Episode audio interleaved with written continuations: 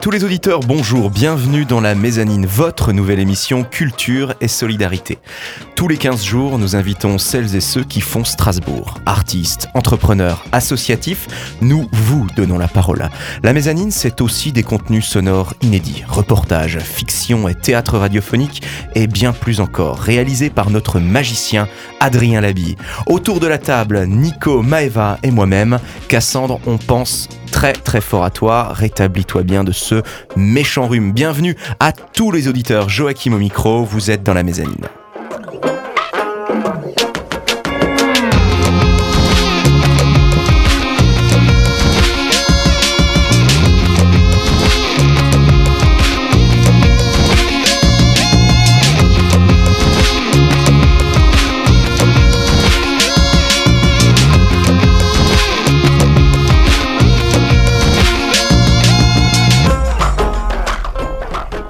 Cette semaine, dans la mezzanine, nous avons le plaisir d'accueillir Irina Zaripov, chanteuse lyrique et auteure. Bonjour Irina.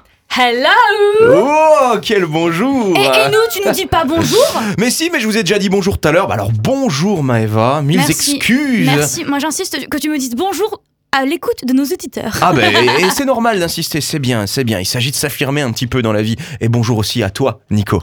Rebonjour tout le monde. Rebonjour tout le monde. Irina, Oui, c'est alors moi. euh, oui, c'est toi, c'est toi, tu es chanteuse lyrique et tu es auteur. Exactement. Bon, alors déjà, bah, pour euh, entrer doucement en matière, être euh, chanteuse lyrique, c'est quoi?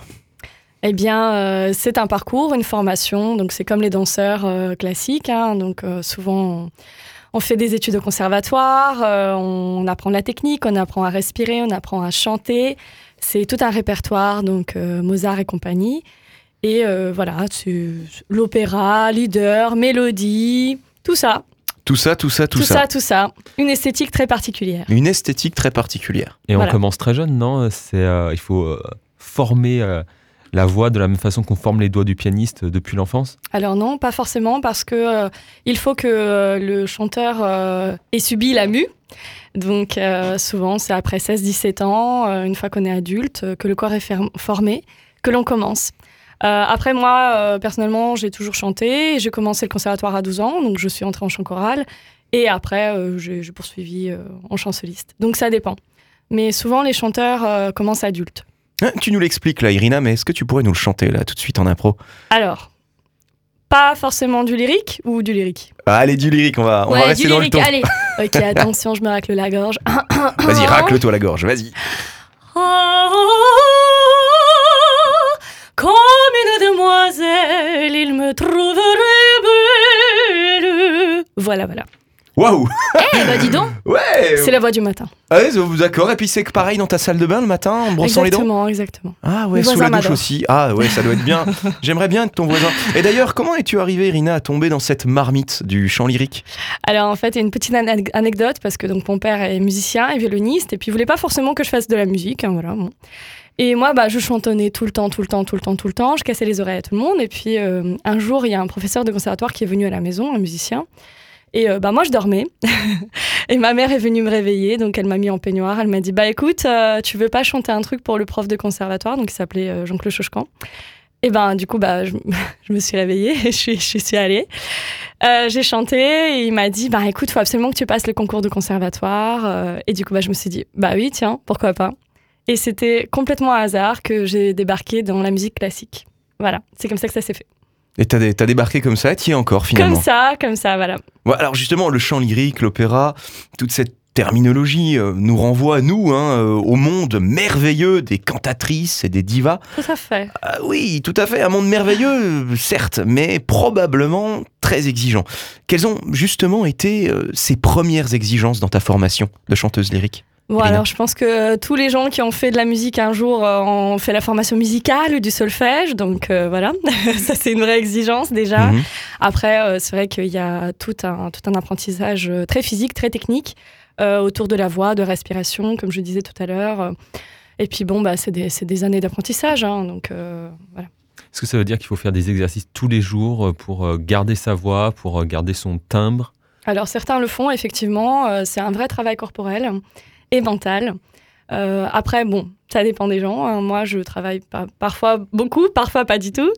Euh, ça dépend si tu prépares un spectacle, si tu prépares euh, voilà, Et à ce morceau. moment, et à ce moment-là, tu es tout le temps en train de protéger ta gorge, vérifier ce que tu manges.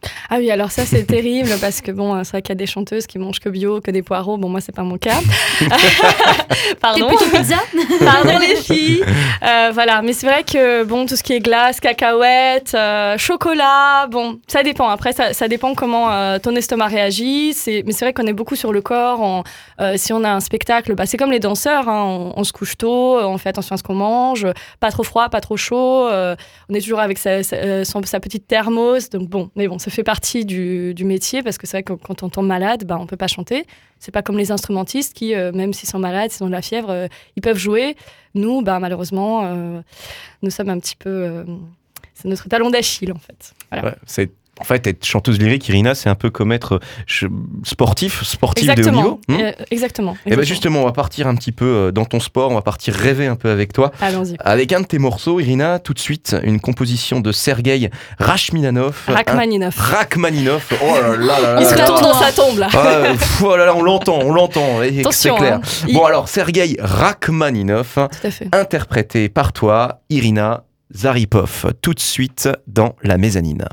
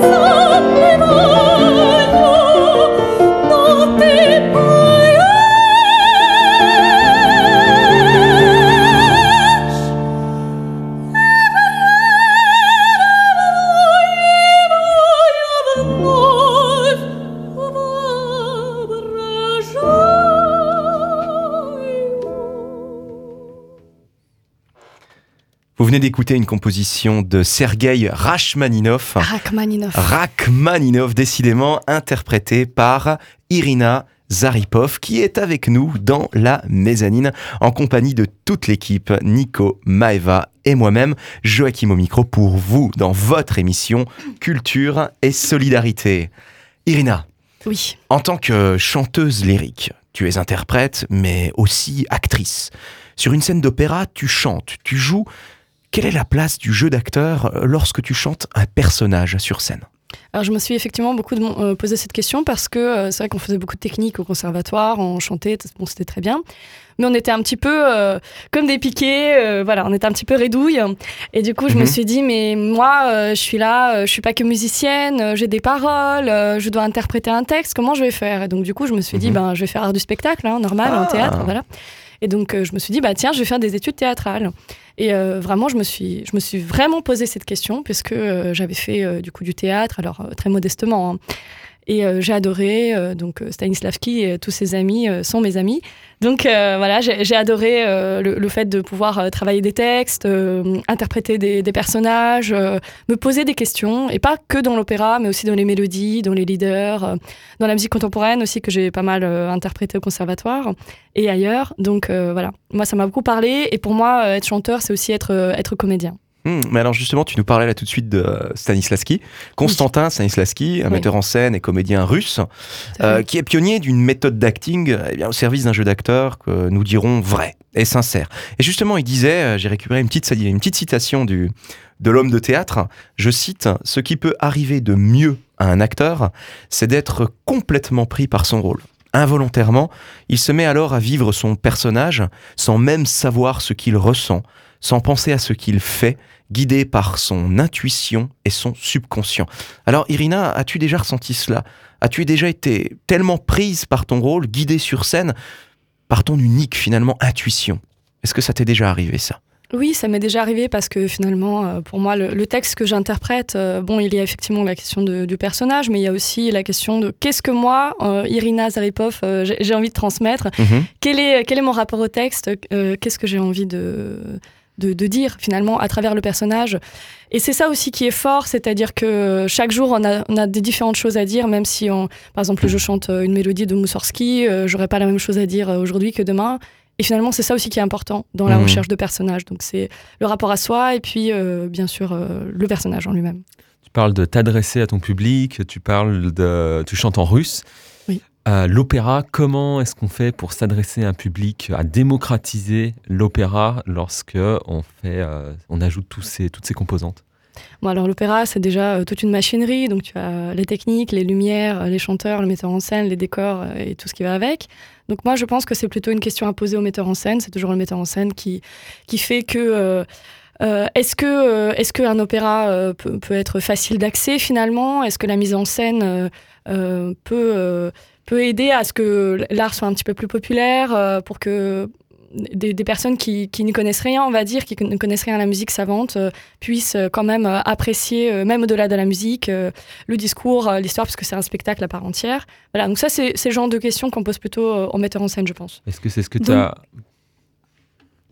Est-ce que c'est ce que tu as voulu faire quand tu as ajouté ce travail d'acteur? Euh, moi, je voulais. Bah, je suis pas metteur en scène, mais euh, c'est vrai que si je travaillais avec un metteur en scène, euh, c'est vrai que ça m'aurait plu euh, de, de savoir un petit peu qu'est-ce qu'il veut, euh, au, au moins répondre un petit peu à ses attentes, un petit peu plus que juste euh, être une chanteuse. J'aurais voulu interpréter les choses, et comme j'ai toujours interprété les choses, je me suis dit, ben, je vais, je vais encore plus développer euh, ce côté. Et du coup, euh, tu parlais de la place, euh, l'in- l'intention du metteur en scène, tout, tout ce qui doit apporter euh, à, la- à une mise en scène euh, d'opéra. Mais du coup, quelle est ta place à toi en tant que chanteuse? Est-ce que tu dois venir avec, avec peut-être une idée de ton personnage, une intention? Parce que je sais que en théâtre, nous, on doit quand même avoir un certain background euh, de la vie du personnage qu'on interprète. Donc, quelle est, euh, quelle est à toi tes intentions en, en venant, par exemple, en répétition? Oui, j'entends ta question. Alors, euh, je pense que c'est comme dans la vie, le spectacle, euh, et comme dans la vie, on ne doit jamais être neutre. Et on doit toujours venir euh, avec soi. Euh, donc, euh, bien sûr, un metteur en scène euh, ou un, chef d'orchestre, euh, ou euh, voilà, la personne qui, euh, qui, tient le projet dans lequel tu participes, euh, bien sûr, euh, il tient les rênes, entre guillemets.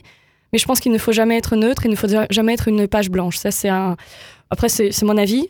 Mais c'est comme dans la vie, il faut jamais être une page blanche, euh, il faut venir avec Une euh, page avec blanche, ça nous renvoie Voilà. finalement à l'univers du livre. Et C'est justement tout de suite dans la mezzanine, la chronique littéraire avec Maeva. Mezzanine, votre rendez-vous culture et société. Mais quelle magnifique transition, Joachim, là, tu nous as... C'était magnifique. Alors, petite question dans le studio. Est-ce que quelqu'un d'entre vous, avec euh, l'invité comprise, est abonné à un périodique? Euh, pff, non. Non, pas de pas Irina. d'abonnement? Alors moi, je garde ma liberté parce que j'aime bien choisir chaque mois euh, quel thème je veux lire. euh. Ah, très intéressant. eh bien, sachez que moi, oui. Et oui, chers auditeurs et auditrices, depuis maintenant un an, je reçois dans ma boîte aux lettres chaque début de mois un magazine plus féminin du cerveau que du capiton. Ah, c'est pas moi qui le dis, c'est leur slogan. je dirais même que c'est comme ma copine mensuelle qui vient me raconter le monde et la vie et que j'attends avec beaucoup d'impatience que vient le premier mercredi du mois. Cosette, c'est son petit nom. Est-ce que quelqu'un en a déjà entendu parler? Euh, Irina, aide-nous là. Bien sûr, bien sûr. Ah. Magazine féministe euh, extraordinaire. euh, Exactement. euh, voilà, ne nous prenez pas pour des quiches, enfin ce genre de choses, c'est c'est génial, moi j'adore. Exactement. Eh bien, petit historique. Durant l'été 2017, je suis allée chez mes cousines à Perpignan et une de mes cousines du Sud nous accompagnait à la plage. Sur le ch- sable chaud de Canet-Plage, je découvrais un numéro hors série sur les fantasmes. Et bien que j'adore la mer, j'ai préféré le dévorer. En rentrant à Strasbourg, je n'avais qu'une idée en tête, acheter le numéro d'été. Ce que j'ai fait, et deux numéros plus tard, c'était l'abonnement. Deux mois, c'est le temps qu'il m'a pris pour adopter la relation sérieuse avec Cosette. Mais de quoi ça parle? Parce que tu vas me dire, je te vois derrière tes petites ondes, c'est un truc pour les filles, ça parle chiffon et machin. Mais que nenni Ah oui, je vois que ça te fait rire, Joe Non, c'est la manière dont tu le dis, c'est génial. Je suis sûre qu'il les Cosette en plus. Euh, non, mais, mais je vais me mettre à le lire, c'est Ah bah ça va plus là. je vais, Hein te, je vais te laisser celui de novembre, t'inquiète pas. Euh, ah bah, avec plaisir, ouais. En plus, tu l'as avec toi là. Ah oui, Ah, exactement. Génial. Le principe de base, en tout cas, de ce magazine, c'est de prouver qu'on peut écrire des choses intelligentes pour et par des femmes. Oh, c'est étonnant, vous trouvez pas Ah, bon, moi, j'ai rien dit. hein. Le nombre de dossiers qui ont bousculé ma pensée, qui m'ont poussé à faire des recherches et permis d'avoir les armes pour répondre aux assauts anti-féminisme, c'est impressionnant, je peux vous le dire. Après, je dis pour et par des femmes, mais c'est juste qu'ils respectent un peu plus la parité. Il y a aussi des hommes hein, qui participent évidemment, et on Ah bah, s'intéresse à eux. Cosette a même lancé une pétition pour un rallongement du congé paternité. Paternité, oulala. Ça, c'est une bonne idée. Eh, ah, c'est une bonne idée, hein Ah ouais, N'est-ce plutôt, plutôt bien, ouais. Le rallongement du congé paternité. C'est une bonne. C'est. Et oui, ils l'ont lancé, vous pourrez même la retrouver sur leur site. Ouais, parce que c'est pas beaucoup jusqu'ici le congé Ah paternité. non, non, c'est c'est 10 jours. C'est 10 11 jours. même, je crois. 11, ouais, exactement 11. C'est peu, Nico, va falloir s'accrocher. hein. En tout cas, la forme est très sympa. On commence en douceur par une partie, on nous prend pour des quiches, comme l'a rappelé Irina. Un moment avec toutes les inepties qu'on essaye de nous faire gober en tant que femme ou même en tant qu'être humain. Mhm. Ça va de la moufle de nez, hein. Je sais pas si vous avez vu ça sur internet, les, le truc en, en tricot qu'on attache sur le nez pour pas avoir froid l'hiver. Vous avez pas vu traîner ça un petit peu? Ouais, il me semble. ouais. C'est Ouais, bien, ça. semble. Oui. C'est bien, ça tient chaud, c'est comme la cagoule. Exactement. C'est une cagoule de nez, quoi, en fait. Ouais, et ben il y avait ça dans le dernier Cosette. Et il y a aussi certaines pubs euh, d'hommes ou de femmes qu'on utilise comme, euh, comme objet, clairement, mais sans se cacher. En tout cas, tout y passe. Souvent, on a aussi des perles politiques, comme pour le Brexit. Tiens, vous vous souvenez qu'ils avaient bien étudié ce qui risquait d'arriver juste après hein? C'est ce qu'ils avaient dit. Oui, tout va bien se passer, il y aura pas de répercussions économiques, nanana. Eh ben, c'est dans Cosette que, justement, la première fois, j'ai vu cet article qui disait que, en fait, eh ben, il n'y avait pas de dossier. Ils avaient pas fait des recherches. Et même quand il s'avère qu'ils ont fait les recherches qu'il fallait, eh ben, ils y perdaient plus au change qu'ils qu'ils y gagnaient. Ah si si, et j'ai découvert ça là-dedans. C'est hallucinant. Avant tout autre euh, journaux télévisés ou internet. C'était, c'était non, c'était, c'était très chouette d'apprendre ça. Et ça m'a fait beaucoup rire. Bien sûr, on a aussi de nombreux reportages sur des thématiques vraiment diverses, très bien construits et avec vraiment une belle ligne éditoriale. Et qu'est-ce qu'on peut attendre d'autre d'un mensuel? Allez-y, dites-moi. Euh, alors, attends, reportage, euh, quoi Ouais, d'autre Euh, Irina Bah, recette cuisine. Ah, bah euh, voilà Recette Horoscope. cuisine Ah bah oui, euh, je veux dire, c'est quand même important. euh, Ah, ah, conseil- Ah oui, euh, le courrier du cœur. alors, alors ça, pas du tout. Mais alors pas du tout dans Cosette, hein. vraiment pas. Par contre, un truc qui pourrait me plaire, vas-y, devine, qu'est-ce qui, qu'est-ce qui m'a le plus plu? Dans, dans ce que vient de dire Irina Non, non, dans ce qui pourrait arriver. Ah, de ce qui pourrait arriver? Oh là là, Ouais, tu dans, me poses dans une un, colle. dans un mensuel, qu'est-ce que je, moi, qu'est-ce qui moi, qui moi, j'adorerais? Tu adorerais une Ah. rubrique théâtre. Exactement. Oh, c'est ça? Il y a une Ah, rubrique théâtre, il y a une rubrique culture, il y a cinéma, livres, musique, théâtre. à la fin de chaque Cosette. Je te jure, quand la première fois, la première fois que j'ai ouvert un Cosette et que j'ai vu qu'il y avait du théâtre dedans, j'ai fait oh, toi, je vais t'épouser. Oh. Ah, je vous assure. hein. En tout cas, euh, je peux vous dire que la, culture, que la partie culture, c'est un vrai bonheur. C'est en plus des sorties dont on n'entend pas forcément parler, Ouais. Mhm. qui sont assez portées souvent sur effectivement sur le féminisme, sur, sur des choses qu'on ouais qu'on qu'on nous dit pas parce que c'est pas assez peut-être populaire, assez cinéma cinéma de de, de- voilà. Donc en fait, l'idée quand même du magazine, c'est de promouvoir une certaine culture alternative. Exactement, Mm. exactement. Et euh, je, tiens, je vais vous dire un petit peu, euh, pour, que vous, pour vous présenter un petit peu à Cosette, juste l'édito, vite fait. L'édito de novembre, parce que j'ai pas encore celui de décembre. Si ma postière m'écoute, attention à toi. Ceux qui ne l'aiment pas l'appellent la PMA sans père. Ceux qui lui veulent du bien, la PMA pour toutes. Comme quoi, tout est une question de point de vue. Depuis 2013, les grands défilés en rose et bleu de la manif pour tous, on en a entendu des vertes et des pas mûres. Ça virait presque aux couleurs de l'arc-en-ciel cette affaire. Un comble un papa et une maman, c'est important. Les femmes vont toutes faire des enfants toutes seules. Deux mamans, c'est contre nature. C'est pas connaître l'identité des donneurs et le mystère des origines, c'est un problème. Oui, bon, chacun y va de sa petite opinion. Mais qui sait de quoi il parle en fait? À vue de nez, le manifestant en polo bleu et. Il n'a pas eu de maman. Et la dame en serre-tête rose n'a probablement pas été élevée par une mère solo qui s'est faite inséminer en Espagne. Je m'avance peut-être, hein, mais question de feeling. Bref, moi je dis que le plus simple, ce serait peut-être demander leur avis aux premiers et premières concernés. Celles et ceux qui vivent dans les foyers composés de deux femmes, ou de femmes célibataires, en Haute-Garonne, en Suisse, dans l'Yvonne ou en Loire-Atlantique, celles et ceux conçus d'un coup de pipette en Belgique, en Espagne ou ailleurs, ils et elles s'appellent Lola, Eden, Charlotte, Annelise, Arthur, Antoine ou Elisa. Comment va la vie? Que pensent-ils, elles, de leur famille? De la question de l'anonymat du donneur? Leur géniteur leur manque-t-il? Sont-ils, elles, heurtées par tous ces débats étalés sur la place publique quand il s'agit de leur réalité? Figurez-vous que tout cela, ils et elles ont des choses à dire. Il suffisait de leur demander.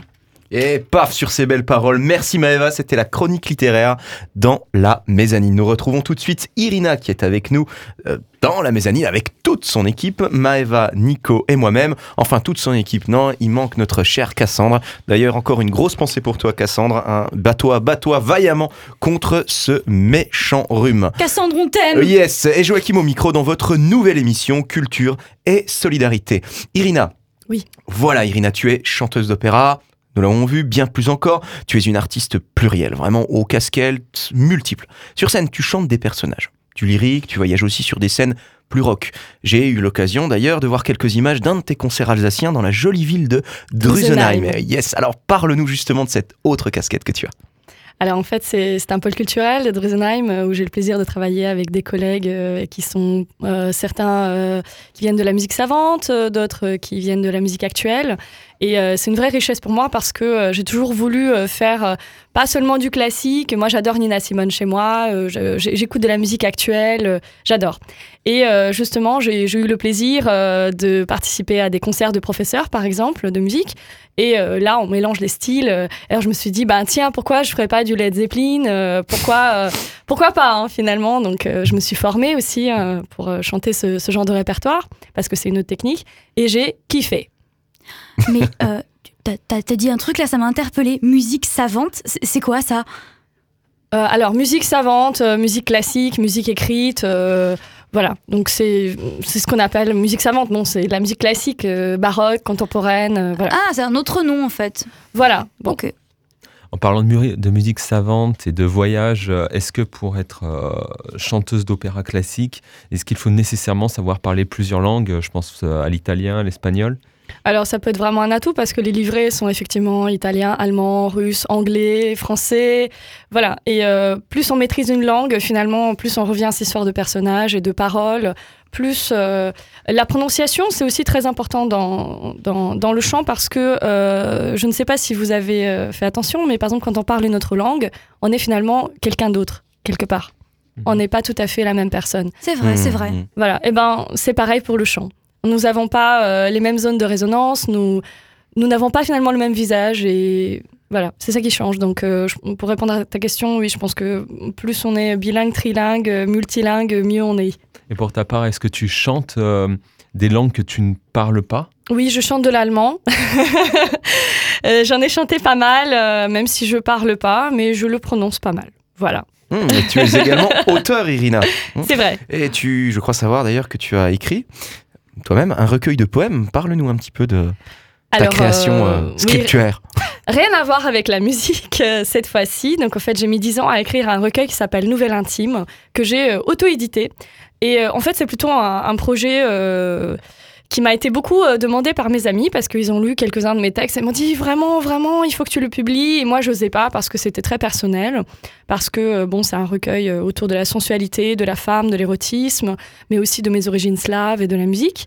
Mais c'était très personnel. Et du coup je me suis dit bon bah ok je me lance. Et donc finalement ça a donné un projet complètement fou qui est devenu une exposition exposition de, de photographie nouvelle intime par rapport euh, euh, donc j'ai un ami Alexis Zimmerman qui, a pu faire des photos euh, en lien avec les textes j'ai dont Joachim d'ailleurs qui a fait qui a fait partie du projet Joachim Déborah Léa et Céline qui qui m'ont fait le plaisir de lire mes textes et Shepard qui a fait la musique donc finalement, on a fait une espèce d'objet, projet hybride, bizarre, foufou, qu'on a, qu'on a monté tous ensemble autour de mon livre. Voilà. Céline, Très très belle expérience. En tout cas, maintenant, laissons-nous bercer au son de ta voix, Irina. Tout de suite, une composition d'Antonio Vivaldi, interprétée par Irina Zaripov. Tout de suite dans la mezzanine.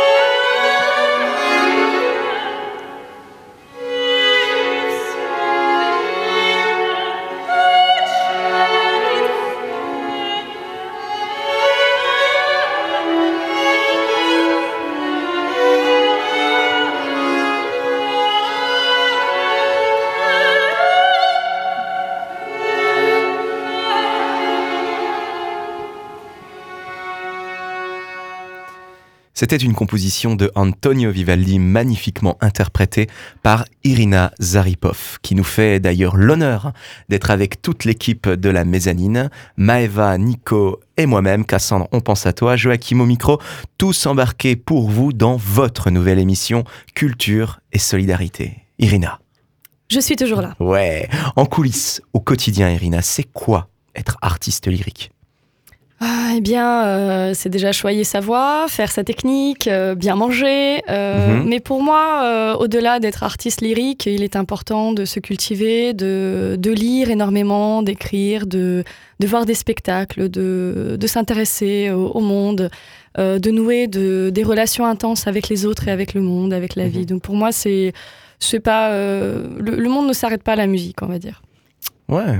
Et tu parlais par- de, de, de lecture et tout ça, donc euh, moi j'aime bien ça. Alors je te demande, qu'est-ce que, quel est ton livre préféré, ton livre inspirant, Bon, alors je plus sais inspirant Oui, alors bon, euh, Sylvain Tesson, si tu passes par là, euh, sache que je veux t'épouser.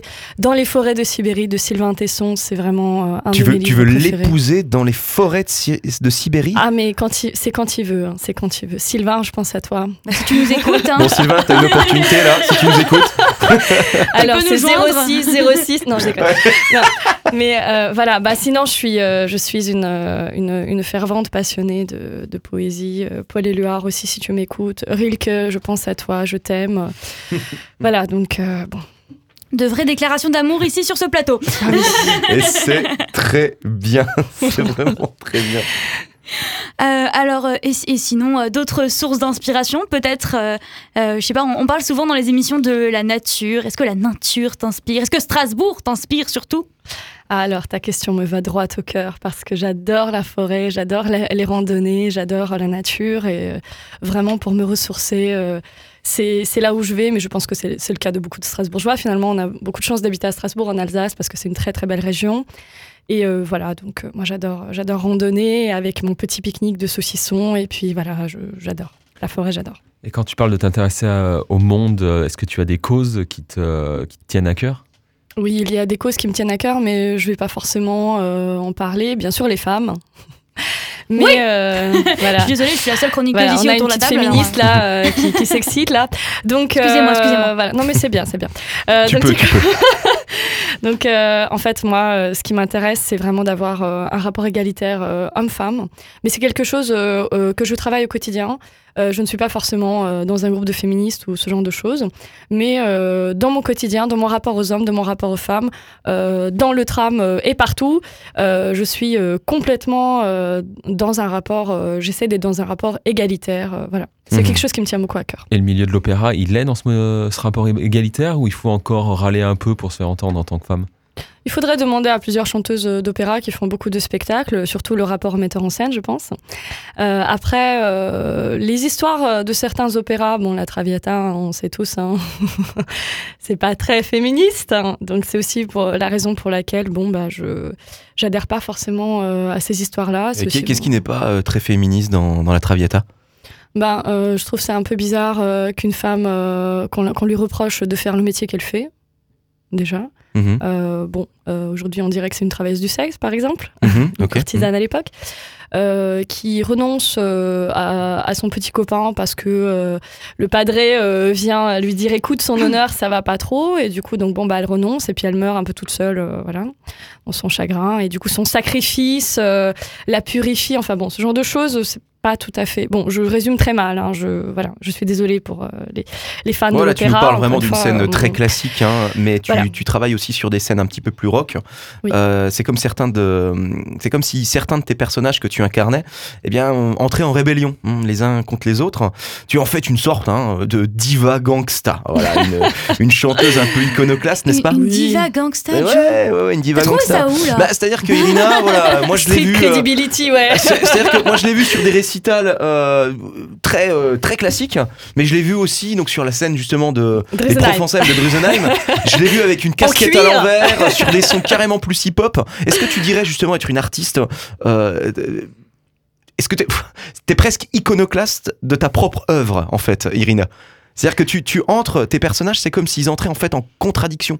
Qu'est-ce que Pour moi, il n'y a pas de Qu'est-ce que ça te frontière. dit, ça? euh, Ouais, y a pas de frontière, euh, hmm. Plus c'est complexe, mieux c'est. C'est comme un plat. Plus c'est riche, mieux c'est. Mieux c'est Ah. bon.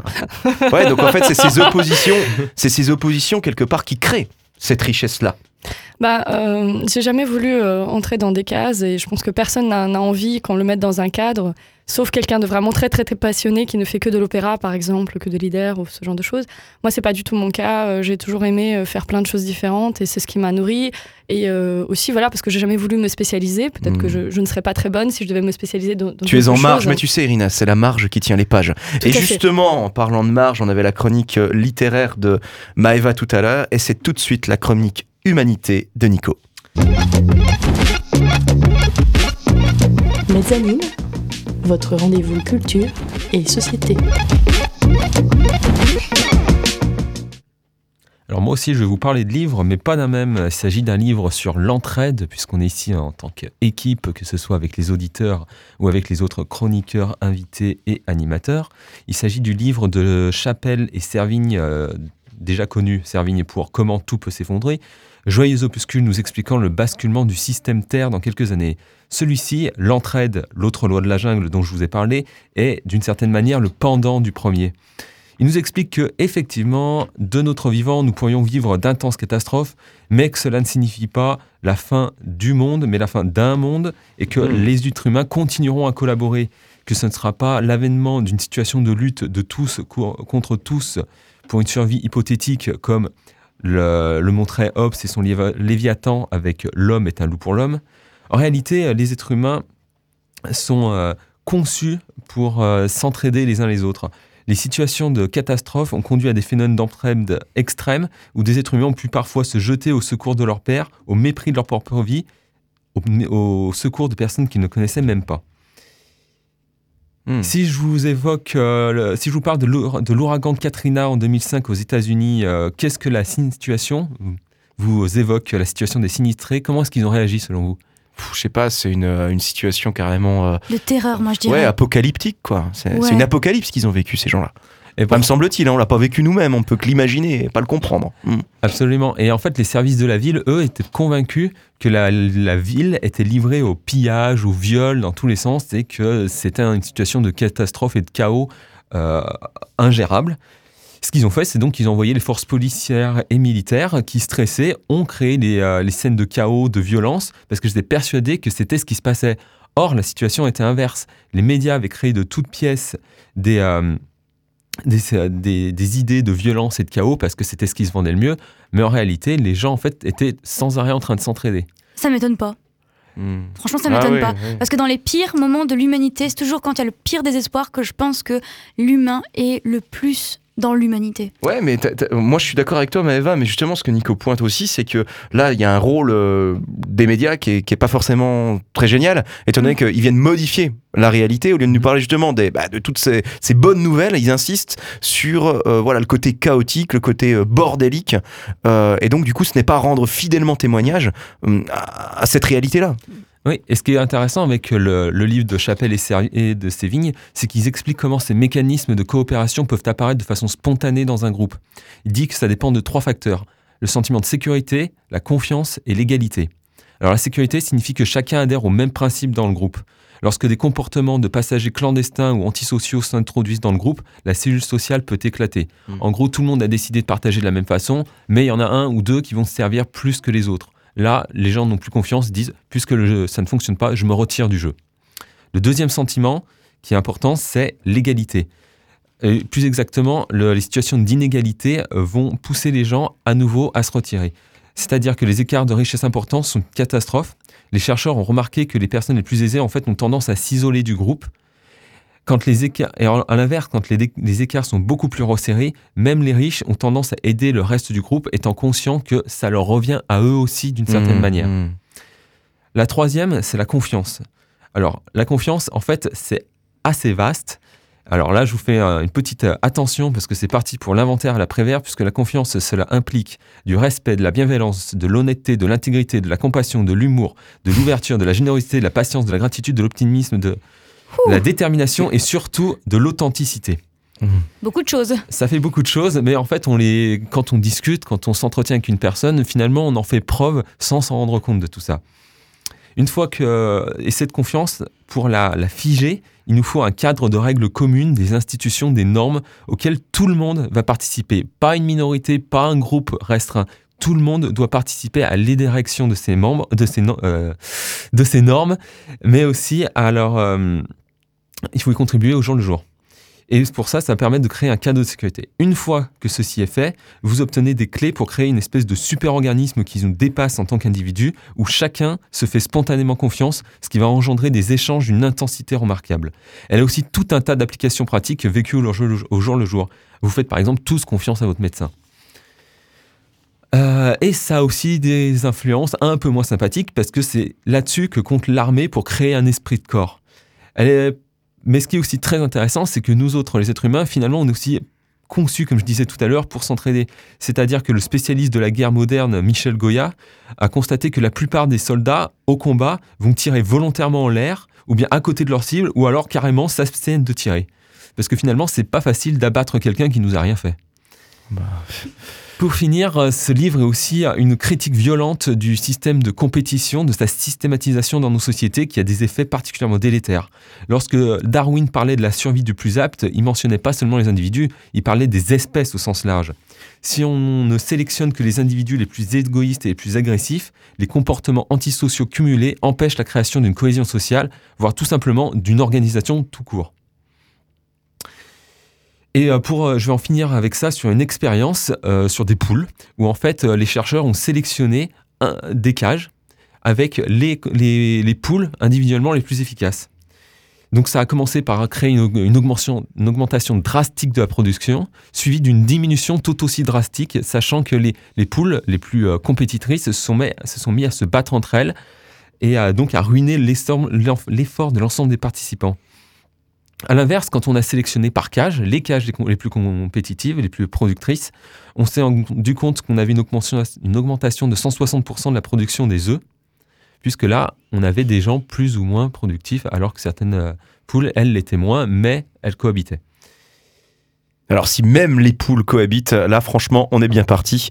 Bon, espérons que l'apocalypse ne soit pas demain. C'était la chronique humanité de Nico. Manu, Merci si tu nous écoutes, beaucoup. ah non, non, on va pas partir euh, sur ce sujet-là. Bon, alors on va retrouver. Pour un petit moment encore Irina Zaripov, chanteuse lyrique et auteure, avec euh, toute l'équipe de la mezzanine. Bon, Cassandre, hein, on te l'a dit, on pense encore très très fort à toi. Maëva, euh, Nico euh, et moi-même.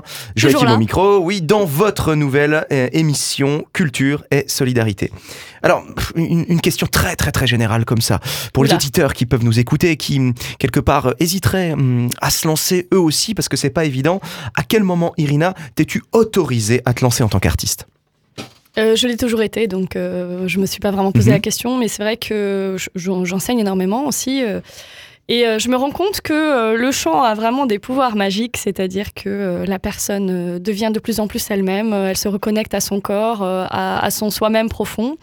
Et à partir du moment où on se découvre, certaines personnes effectivement sont artistes. Et euh, je pense qu'on on ne peut plus se, se demander est-ce que je veux être artiste, est-ce que je veux m'exprimer ou pas? On s'exprime, c'est tout. On ne peut pas faire autrement. C'est une nécessité. Tout à fait. Je pense que c'est comme la liberté. Ouais, mais encore faut-il euh, peut-être euh, trouver un peu de temps de la laisser jaillir, cette, de la comprendre, cette nécessité, de trouver hum, une manière de vivre qui laisse la possibilité de chercher son désir, de le trouver.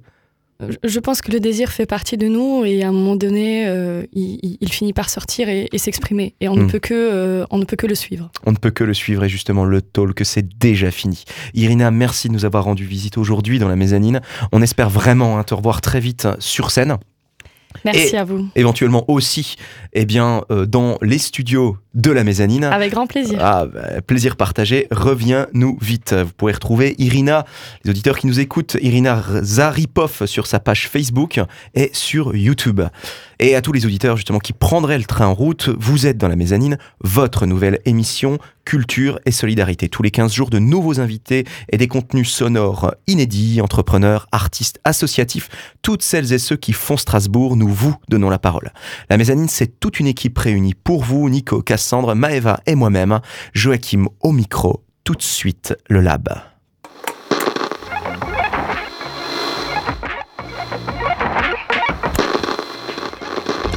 Le labo. Expérimentation d'IP. Bienvenue dans le Lab, notre laboratoire d'idées et d'initiatives sonores. Toutes les deux semaines, 10 minutes de création radiophonique. Aujourd'hui, pour commencer, une carte postale sonore. Alors que le froid s'abat sur l'Alsace, on vous propose de retrouver un peu de chaleur et un air de vacances.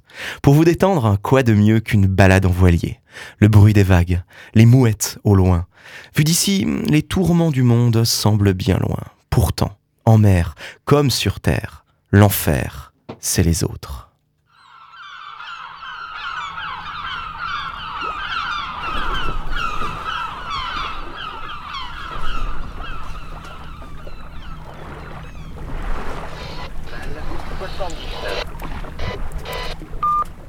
Carte postale.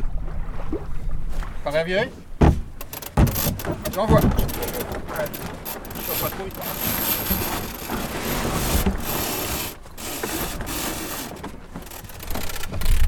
Voilà, c'est bon. Top. Quand tu penses qu'il y en a qui sont avec 40 degrés là. Ouah.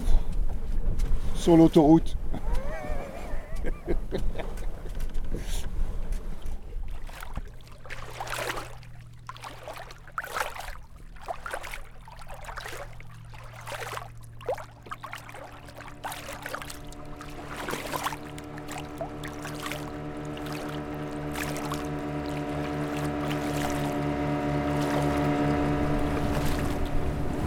bien sûr, on, passe, on, coupe, on ne doit pas couper la route des bateaux, surtout. Et eux, ils n'en ont rien à branler. Hein.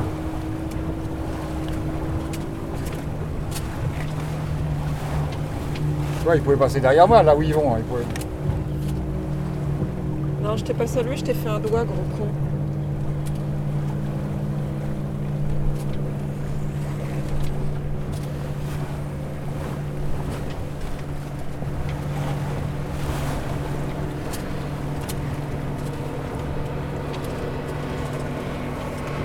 Putain, c'est la plaie, quoi. On se croirait sur l'autoroute. hein.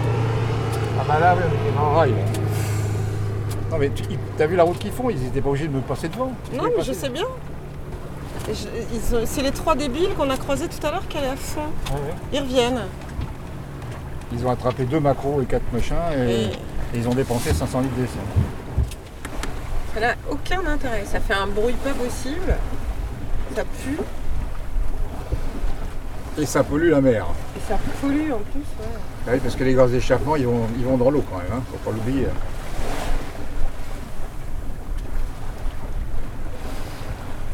Les poissons, après, ils, ont, ont de l'asthme, c'est normal. hein. Ils avalent des particules.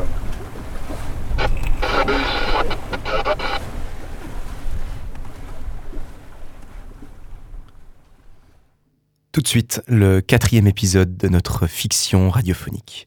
Souvenons-nous, dans la pénombre d'une chambre silencieuse, Martin Luther s'abandonne à un sommeil bien mérité. Son ouvrage est enfin achevé. En proie au doute, le réformateur murmure dans l'obscurité. Qu'adviendra-t-il de mon œuvre dans 500 ans? Auditeurs, faites silence. Le visionnaire s'éveille. Tout de suite, rejoignons le voyageur du temps.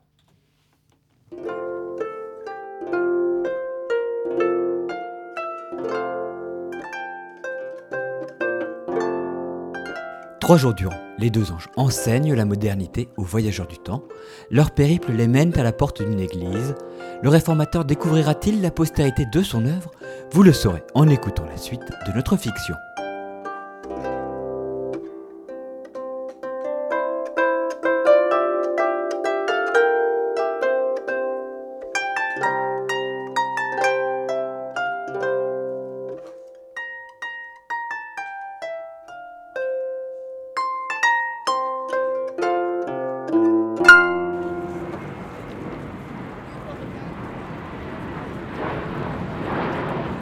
Puisque je vous dis que j'ai compris.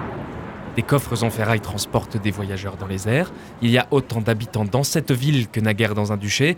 La créature humaine est capable désormais de prouesses divines, créer des êtres vivants, déclencher la fin du monde, voguer vers la lune.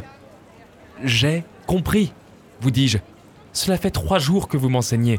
Je dois avouer que vous embrassez la nouveauté avec une étonnante facilité. Ne t'avais-je pas dit qu'il ferait un admirable voyageur du temps? Je suis un homme de foi, qui ne dédaigne pas comprendre, expliquer et penser rationnellement. Mais je serais sot de vouloir contenir tous les mystères du monde dans les limites de mon entendement. Dans ce cas, consacrons-nous à la raison de notre venue. Hmm, Car vous vouliez savoir ce que votre œuvre est devenue. Il est vrai que j'ignore encore l'essentiel. Dites-moi tout. L'Église s'est-elle réformée? S'est-elle conformée aux Saintes Écritures? Il y a eu d'incontestables améliorations, mais au prix de quelques divisions. Ah Je m'en doutais. C'est dommage, mais peut-être inévitable. Sommes-nous cependant sur le chemin d'une foi véritable? Mais qu'attendez-vous? Expliquez-moi tout Ah Vous devrez découvrir personnellement ce que vous voulez savoir si ardemment. Quant à nous, adoptons l'immémorielle posture qui nous donne une si belle allure. Ne pas subir son effroi quand il aura réalisé me paraît plus sage. Sachons nous protéger pour subsister à travers les âges. Attendez Ne me laissez pas Une église Enfin un endroit familier.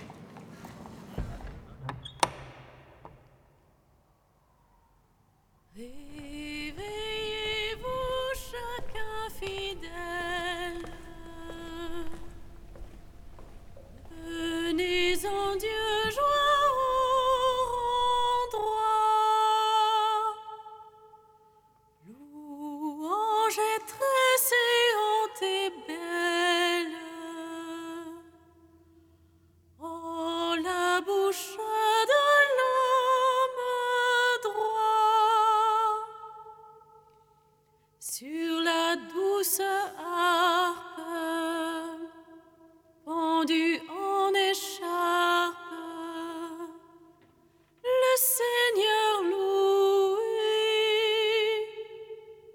de. Tu te rends compte? Sainte chansonnette, Deux d'un coup. le Seigneur loué. Ils vont peut-être même rester pour le culte C'est vrai que nous avons battu notre record mensuel. Nous sommes encore loin de l'assemblée de nos aïeux, quand une communauté entière entonnait en chœur la gloire, ô ressuscité, à toi la victoire pour l'éternité. Tu m'avais juré. Quoi? Tu avais promis de ne plus parler du passé pour ne pas nous démoraliser. Ne m'en veux pas. Je suis nostalgique, c'est plus fort que moi. Où est donc l'époque où la vie de tous était rythmée par le temps de Dieu? Quand à la naissance on baptisait d'eau et d'esprit Quand les époux reflétaient l'union de l'Église et de Jésus-Christ Quand le néant était vaincu par une espérance plus forte que la mort dans une prière quotidienne où chacun confiait à Dieu son sort Tu n'idéalises pas un peu là? Peut-être. Mais vois où nous en sommes aujourd'hui. Aujourd'hui? Mais nous vivons une époque formidable où tout reste à réinventer, y compris en matière de spiritualité. Avec nos quelques moyens, nous pouvons recréer l'annonce de l'Évangile et la vie de nos communautés. Je suppose que je dois m'estimer heureuse d'avoir une conseillère presbytérale aussi positive et optimiste que toi. Mais en attendant, ils sont deux. Et le culte va bientôt commencer. Tu parles d'une réussite. Peut-être, mais tu oublies nos fêtes, nos concerts et nos conférences. Ils sont plutôt bien fréquentés. Je te parle d'une relation à Dieu. Tu comprends? À Dieu. Euh, Dans ce cas, pense à nos enterrements. Une formidable occasion d'évangélisation. Et après l'émotion du moment, ça change la vie des gens, tu crois? Et rappelle-toi la grande cérémonie à laquelle nous avons assisté dernièrement. Nous étions des centaines. Des centaines? Mais des centaines sur une population protestante de combien? Des centaines pour combien d'habitants? Doucement. Excuse-moi, c'est les nerfs, pardon. Fidèle.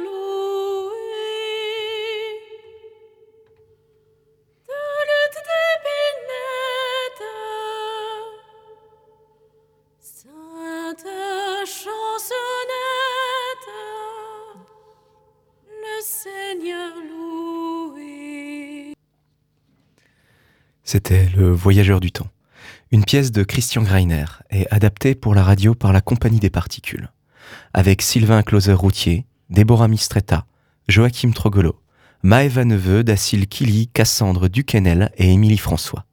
Nous aurons le plaisir de retrouver notre voyageur du temps pour un nouvel épisode de ses aventures dans 15 tout petits jours.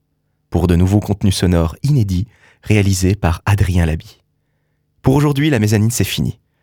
Nous nous retrouvons dans 15 jours pour une nouvelle aventure avec toute l'équipe, Nico, Cassandre, Maëva et moi-même. La mezzanine, c'est votre nouvelle émission Culture et Solidarité. À chaque rencontre, de nouveaux invités. Artistes, entrepreneurs, entrepreneuses, associatifs et bien d'autres encore. Afin de, afin de promouvoir l'initiative locale, nous invitons celles et ceux qui font Strasbourg. Nous vous donnons la parole. N'hésitez pas à nous contacter sur la page Facebook de la mezzanine. Culture, solidarité et contenu sonore inédit. Dans la mezzanine, la radio, média de promotion et de diffusion, devient également médium de création. C'était Joachim au micro. Je vous dis à bientôt dans 15 tout petits jours. À Ciao bientôt, bye bye. À tout à l'heure.